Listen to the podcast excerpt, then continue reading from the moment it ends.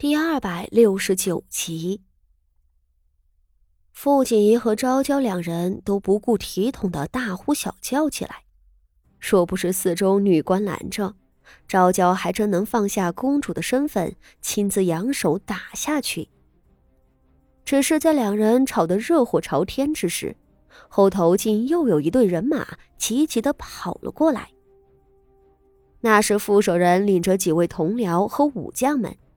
众人并未骑马，好在男人们的脚程也很快。他们赶到时，正亲眼撞见昭娇被几个女官扯着衣裳，一臂挥舞着手臂要打傅锦仪。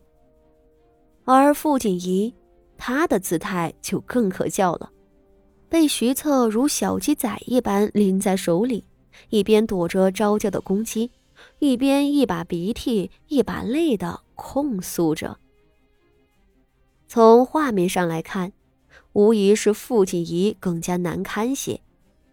但因为他是被人拎着脖子揪起来的，又只能躲着不敢还手，大家便只觉得他可怜。而再看一下他对面的昭娇公主，脸红脖子粗，张牙舞爪要动手，简直是市井泼妇一个。无疑，此时的昭娇公主。令在场的臣子们再次跌了眼睛，他飞扬跋扈的恶名也成功的再上一层楼。哎，这昭娇公主亲自来臣子府上贺喜，还以为她是学会了身为天家贵女的贤淑，结果呀，还是老样子。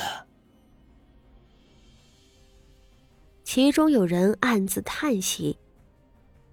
众人惊愕了半晌，才晓得上前行礼。为首的副手人跪着磕了三个头，先请罪道：“公主殿下，微臣身为刑部侍郎，居然在眼皮子底下发生了公主爱物被人盗窃之丑事，微臣第一个责无旁贷呀。”副手人这罪请的完全是官话。那昭娇公主瞧着人多，终于收敛了自个儿的动作，转手冷冷道：“傅大人，你责无旁贷。是啊，你的罪过可大着呢。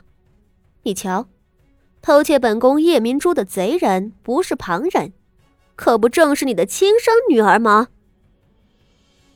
昭娇面露嘲讽，只是这可难不倒傅守仁。只见他慢条斯理抬起头看了一眼那被擒住的傅锦仪，随即拱手笑了：“公主，这可真是一场误会呀！微臣听说是微臣的女儿身上藏有一颗琉璃珠，这才被公主误认为是夜明珠了吧？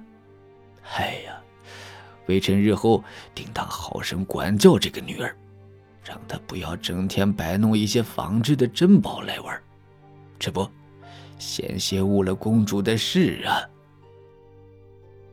副手人为官二十多年，别的本事没有，打太极那是一套一套的。昭娇顿时怔住，随即大怒道：“傅大人，你休要拿这些话来蒙骗本宫！事情已经很清楚了，你的女儿偷盗夜明珠。”副手人却摇摇头，继续道：“公主，微臣女儿手中拿的乃是琉璃珠，并非是夜明珠，这和这偷盗夜明珠并无逻辑关系呀。公主，就算您贵为天之娇女，也不能不讲道理呀。不，不讲道理。”副手人这话可是十足的冒犯了。然而在场的所有人都觉得他没有错，昭娇公主可不就是不讲道理吗？人家荣安县主明明只有一颗琉璃珠，偏偏说人家偷了夜明珠，这都哪儿跟哪儿啊？昭娇公主显然也被副手人一句话给噎死了，她大张着嘴说不出话来。只是副手人接下来的话，才更令他吃惊。副手人继续恭敬的禀道：“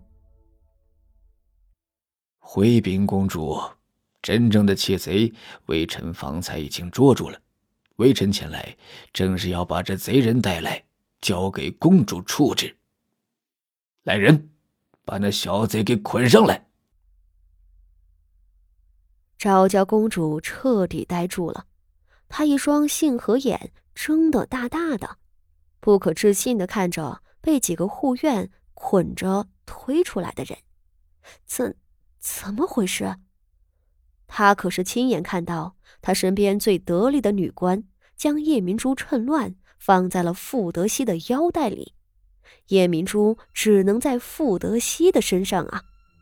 可是傅德熙腰间的那颗珠子却变成了琉璃珠，而副手人这时候又推出了什么真正的窃贼？被捆着上前的人，只是一个十六七岁的小丫鬟，捆着手脚，嘴里也让东西给堵死了。众人一瞧之下，并不知道她是谁，只是昭娇公主身后跟着的夫人、小姐中，却有人瞬间变了脸色。副手人满脸正色道：“此人。”乃是秋子小姐身边的侍女，方才公主前来追逐微臣的女儿，微臣身为刑部侍郎，便义不容辞的差遣官兵继续搜查，而且微臣搜身还是以刑部条规为依据，每一个人都需要在众目睽睽之下亲自取下所有贴身佩戴的物品，既不会因旁人动手而辱没了颜面。也不会在搜身过程之中暗中被动了手脚诬陷，而这个丫鬟，就是当众的拿出了她佩戴的香囊，随后就被人在里头搜出了赃物。副手人说着，丝毫不给昭娇插言的机会，继续口若悬河道：“微臣此时就将物证。”一同呈给公主，这可是货真价实的夜明珠啊！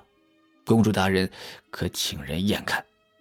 至于这侍女，她身份低微，却犯下重罪，按照律令，理应刑加一等，判处满门抄斩；其主子也要受到牵连，以管教不力的罪名，判处杖刑。此乃律法中的白纸黑字。并非是微臣的意思，还请公主秉公决断，当众处置了这些作奸犯科之人，也好为公主挽回颜面。